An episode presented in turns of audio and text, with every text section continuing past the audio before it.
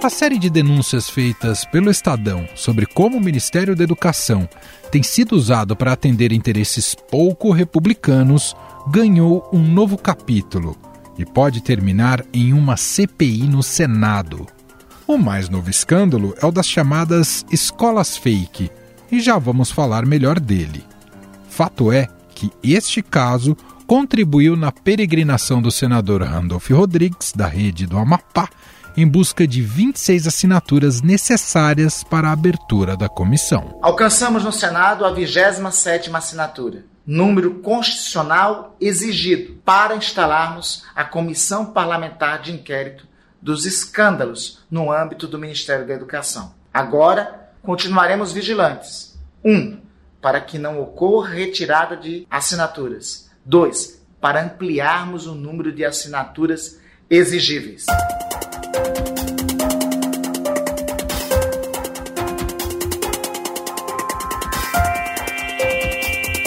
Fechar essa conta não está nada fácil, mas o presidente da Comissão de Educação, senador Marcelo Castro, do MDB de Piauí, já disse que, se faltar apenas uma assinatura, ele irá apoiar a criação da CPI.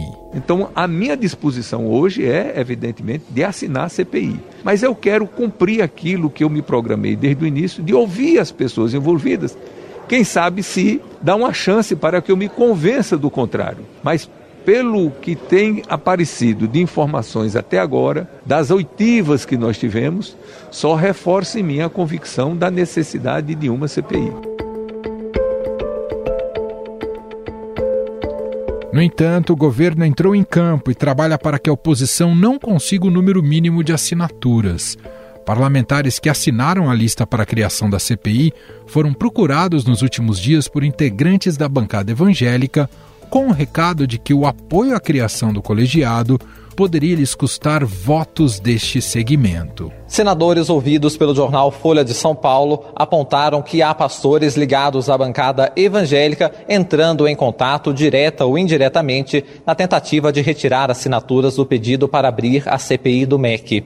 Isso porque, de acordo com denúncias, os pastores Gilmar Santos e Arilton Moura estariam envolvidos no suposto gabinete paralelo dentro do Ministério da Educação.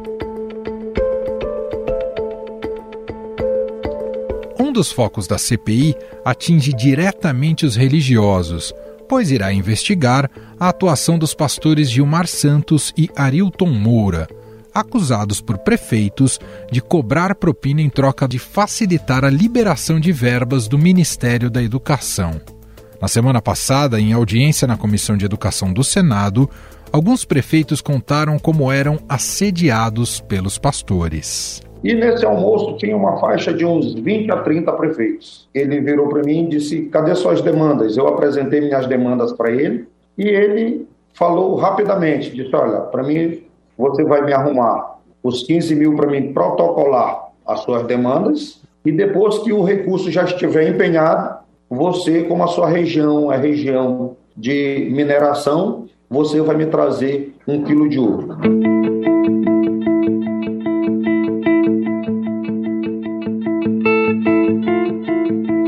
Além da bancada evangélica, o governo também montou uma força-tarefa para tentar minar qualquer tentativa de instalar uma CPI do MEC. O ministro da Casa Civil, Ciro Nogueira, convocou integrantes do governo e aliados para convencer os senadores a não aderirem à criação da comissão. Aliás, Ciro Nogueira é parte diretamente interessada nessa questão, já que seu nome está envolvido em algumas suspeitas de irregularidades no MEC. Auxiliares próximos ao presidente avaliam que o caso chamado de escolas fake ameaça a permanência do ministro Ciro Nogueira no governo, com potencial desgaste político que abala a estratégia de campanha à reeleição de Bolsonaro, centrada no debate sobre corrupção.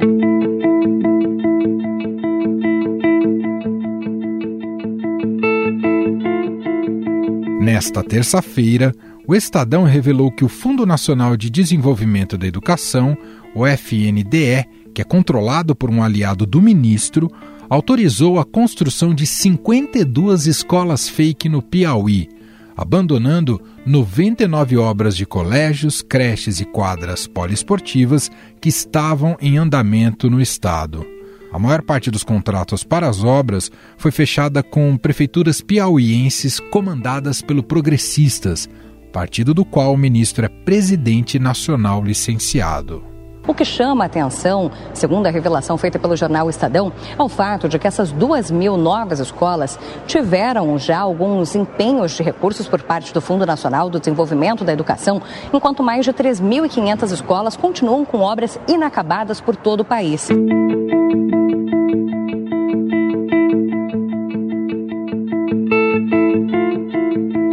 Os números mostram que Nogueira usa dinheiro da educação para turbinar a campanha eleitoral de aliados no seu reduto eleitoral. Entre as candidaturas está a da sua ex-mulher Iracema Portela.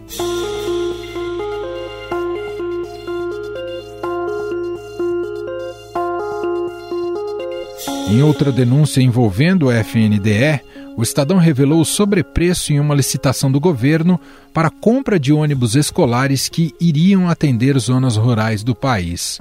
Segundo documentos obtidos pelo Estadão, o governo aceitaria pagar até 480 mil reais por um ônibus que, de acordo com o setor técnico, deveria custar no máximo 270 mil. O Ministério da Educação teria tentado superfaturar em mais de 700 milhões de reais a compra de ônibus escolares.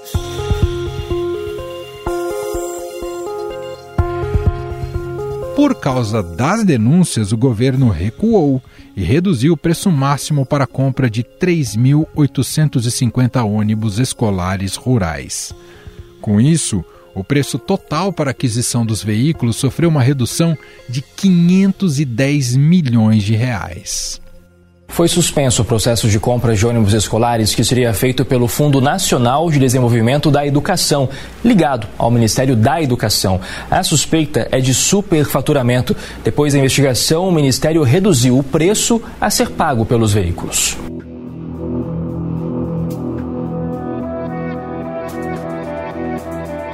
Mesmo assim, o Tribunal de Contas da União preferiu embargar o resultado do pregão e a homologação dos valores só poderá ser feita após uma avaliação da Corte de Contas.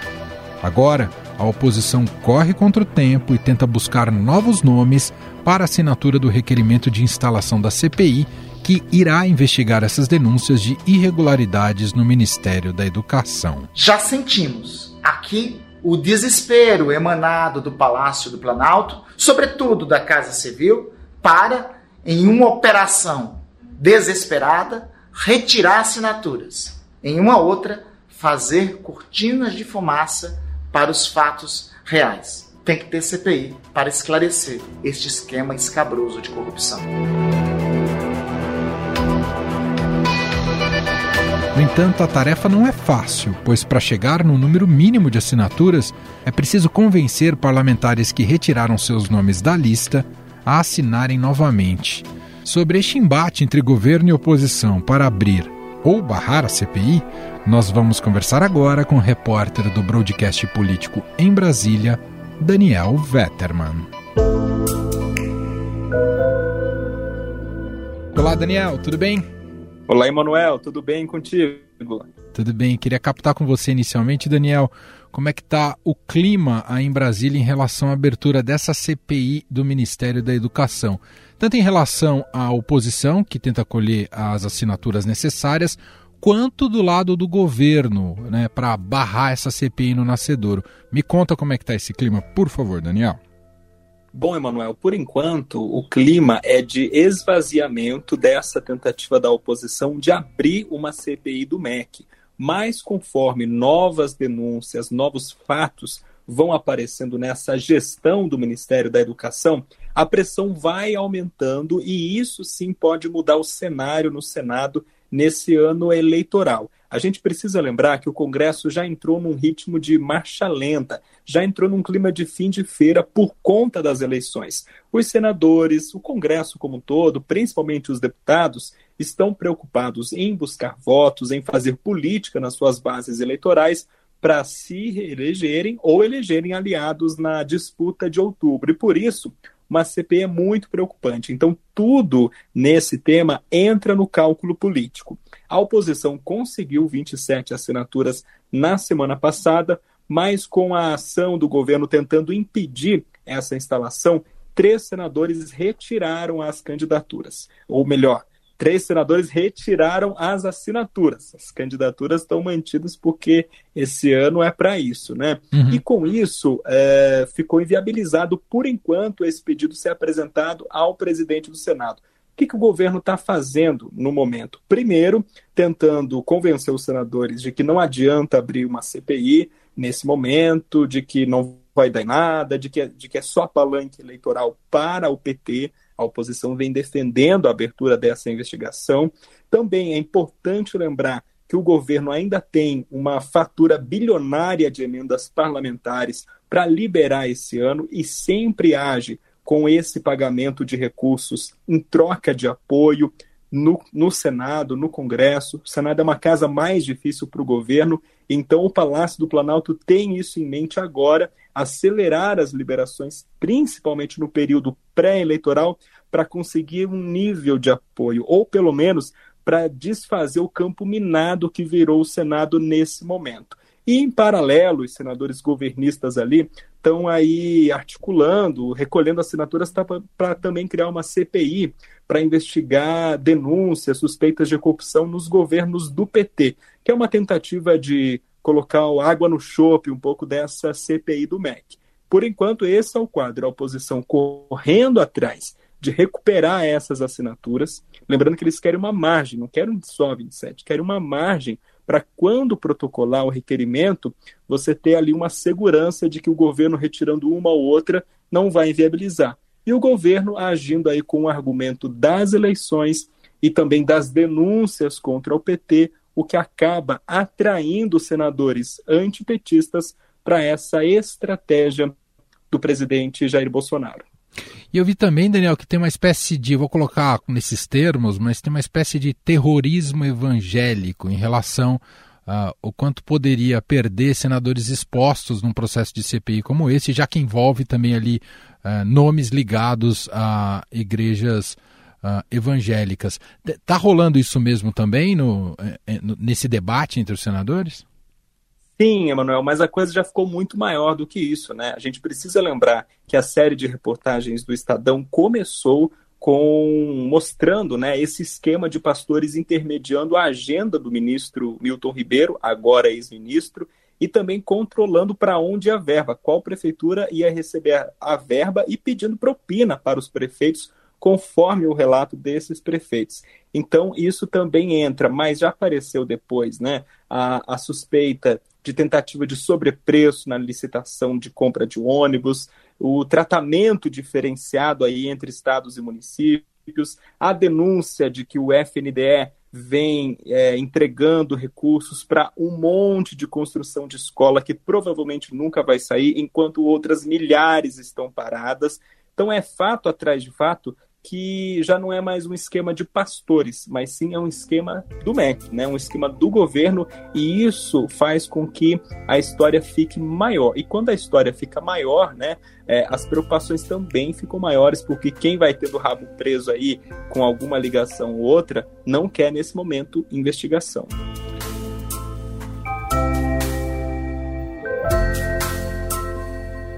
Para a gente fechar, Daniel, queria te ouvir sobre a pressão sobre o ministro da Casa Civil, Ciro Nogueira, muito poderoso dentro do governo Bolsonaro, mas está ah, envolvido justamente nessa gestão do, eh, ou pelo menos tem é, influência direta no FNDE. Né, no, no, destino das verbas, na destinação das verbas, e virou alvo desse mais recente escândalo relacionado às escolas fake. A pressão sobre ele também aumenta, Daniel? Com certeza, não tem como descolar o Ciro Nogueira desse esquema ou dessas suspeitas. Primeiro, o Ciro Nogueira é presidente do PP e apadrinhou Marcelo Ponte, que é presidente do EFNDE, desde o início do governo, né? Ali, desde o início não, mas logo após o primeiro ano de governo do Bolsonaro, quando ele começou a fazer aliança com o Centrão, ele já trocou presidente de estatais, de órgãos e entregou o FNDE para o PP de Ciro Nogueira que estava lá no Senado, né? O Ciro Nogueira ainda era senador. Depois veio o esquema do orçamento secreto, o Centrão pegou uma boa fatia aí do orçamento e hoje o Ciro Nogueira é ministro-chefe da Casa Civil e é uma das chaves desse cofre, é uma das pessoas que libera, deixa de liberar, barra, é responsável pela saída de recursos da torneira lá do Palácio do Planalto. E claro, o governo age para beneficiar aliados na Câmara e no Senado. A parte da Câmara está blindada com Arthur Lira. A parte do Senado, quem age diretamente é o presidente do Senado, Rodrigo Pacheco, com o ministro Ciro Nogueira. E ali é uma situação mais complicada, né? Porque o terreno para o governo não é bom no Senado, a gente sempre fala isso e ficou muito mais evidente. Então, é, o Ciro Nogueira é uma peça-chave nessa história tanto porque é, a figura dele é colocada em dúvida, é colocada em xeque, porque ele tem ligações nessas denúncias, tem ligações nessas suspeitas, né?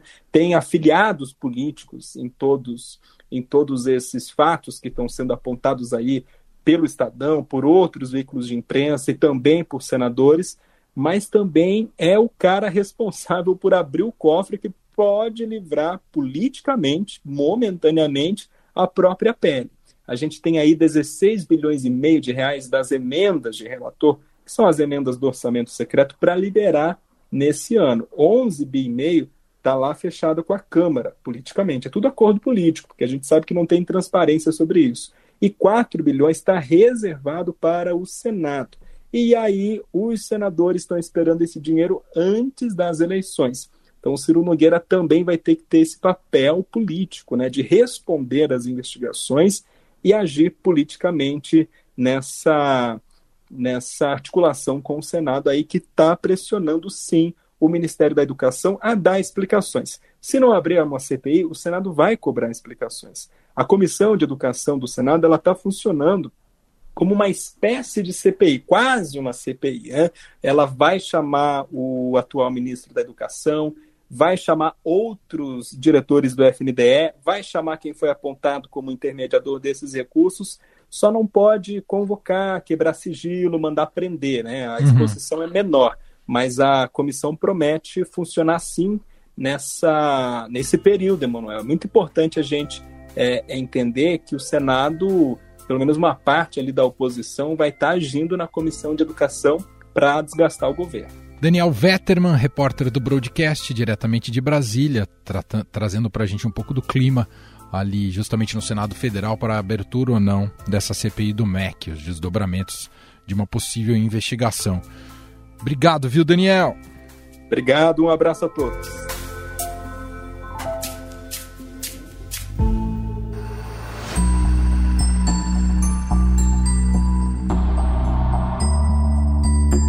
Mas o que o governo teme com a abertura dessa CPI? Qual pode ser o impacto dela em ano eleitoral? O novo escândalo das escolas fake pode custar o cargo de Ciro Nogueira como ministro da Casa Civil? Para analisar essas questões, convidamos o cientista político da FGV e colunista aqui do Estadão, Carlos Pereira.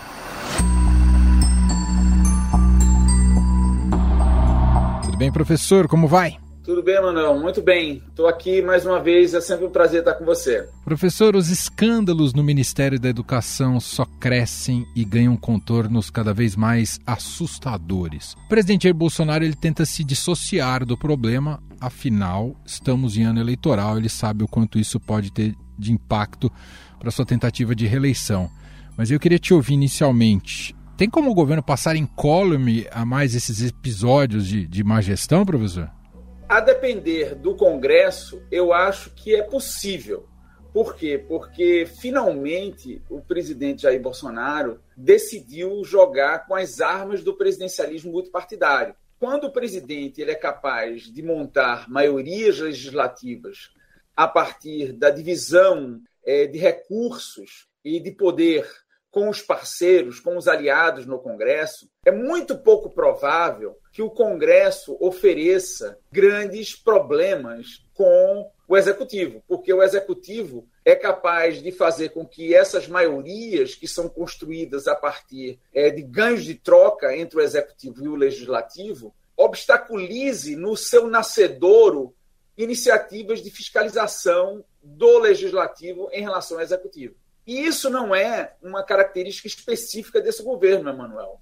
Na realidade, os presidentes que gerenciam bem suas colisões tendem a enfrentar menos problemas, menos investigações do legislativo, porque essa maioria que dá suporte ao presidente vai necessariamente vetar iniciativas da oposição minoritária que, de certa forma, crie constrangimentos para o executivo, especialmente, como você bem lembrou, em um ano eleitoral. Então, por isso que é, o legislador constituinte, quando transferiu, delegou poderes para o presidente e transformou ele num, num, num jogador muito poderoso, também delegou uma série de poderes para organizações supostamente externas à política, como Judiciário, Ministério Público, Tribunais de Contas, controladorias, justamente para que esses órgãos externos à política pudessem exercer o controle sobre o executivo, que o legislativo seria impotente de exercê-lo quando o presidente é capaz de montar maiorias. Isso explica, então, o fato da oposição estar com uma certa dificuldade em, em criar em abrir essa CPI do MEC, né? É, é ano eleitoral e tem a ver com essa maioria construída também, não é, professor? E também porque o governo é gato escaldado. Ele viu o desgaste que sofreu quando negligenciou a formação da sua coalizão na CPI da pandemia, na CPI da Covid.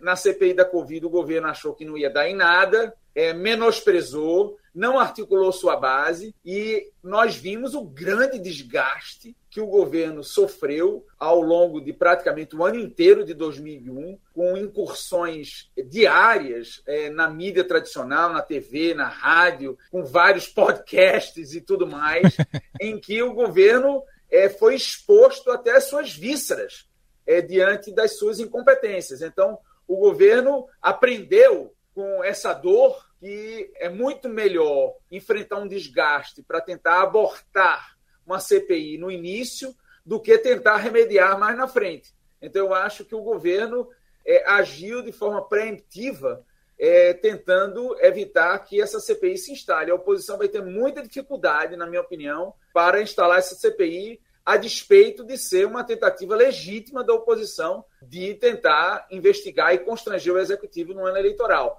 E tem uma questão também de moralidade pública, ainda que talvez isso não seja um critério para lá muito bem quisto no, no Brasil. Mas, professor, a gente está falando de um escândalo que surge a cada três, quatro dias. Começou com o gabinete paralelo dos pastores, depois o kit robótica, os ônibus superfaturados, agora as escolas fake. Gente não sabe onde isso vai terminar. Fica uma questão, ninguém vai agir, né? Cria uma sensação muito muito ruim né, para a sociedade, não é, professor? E para a classe política também. Não resta dúvida. O Brasil ele viveu um momento de muita efervescência e fortalecimento das organizações de controle externas à política nesses últimos 15 anos.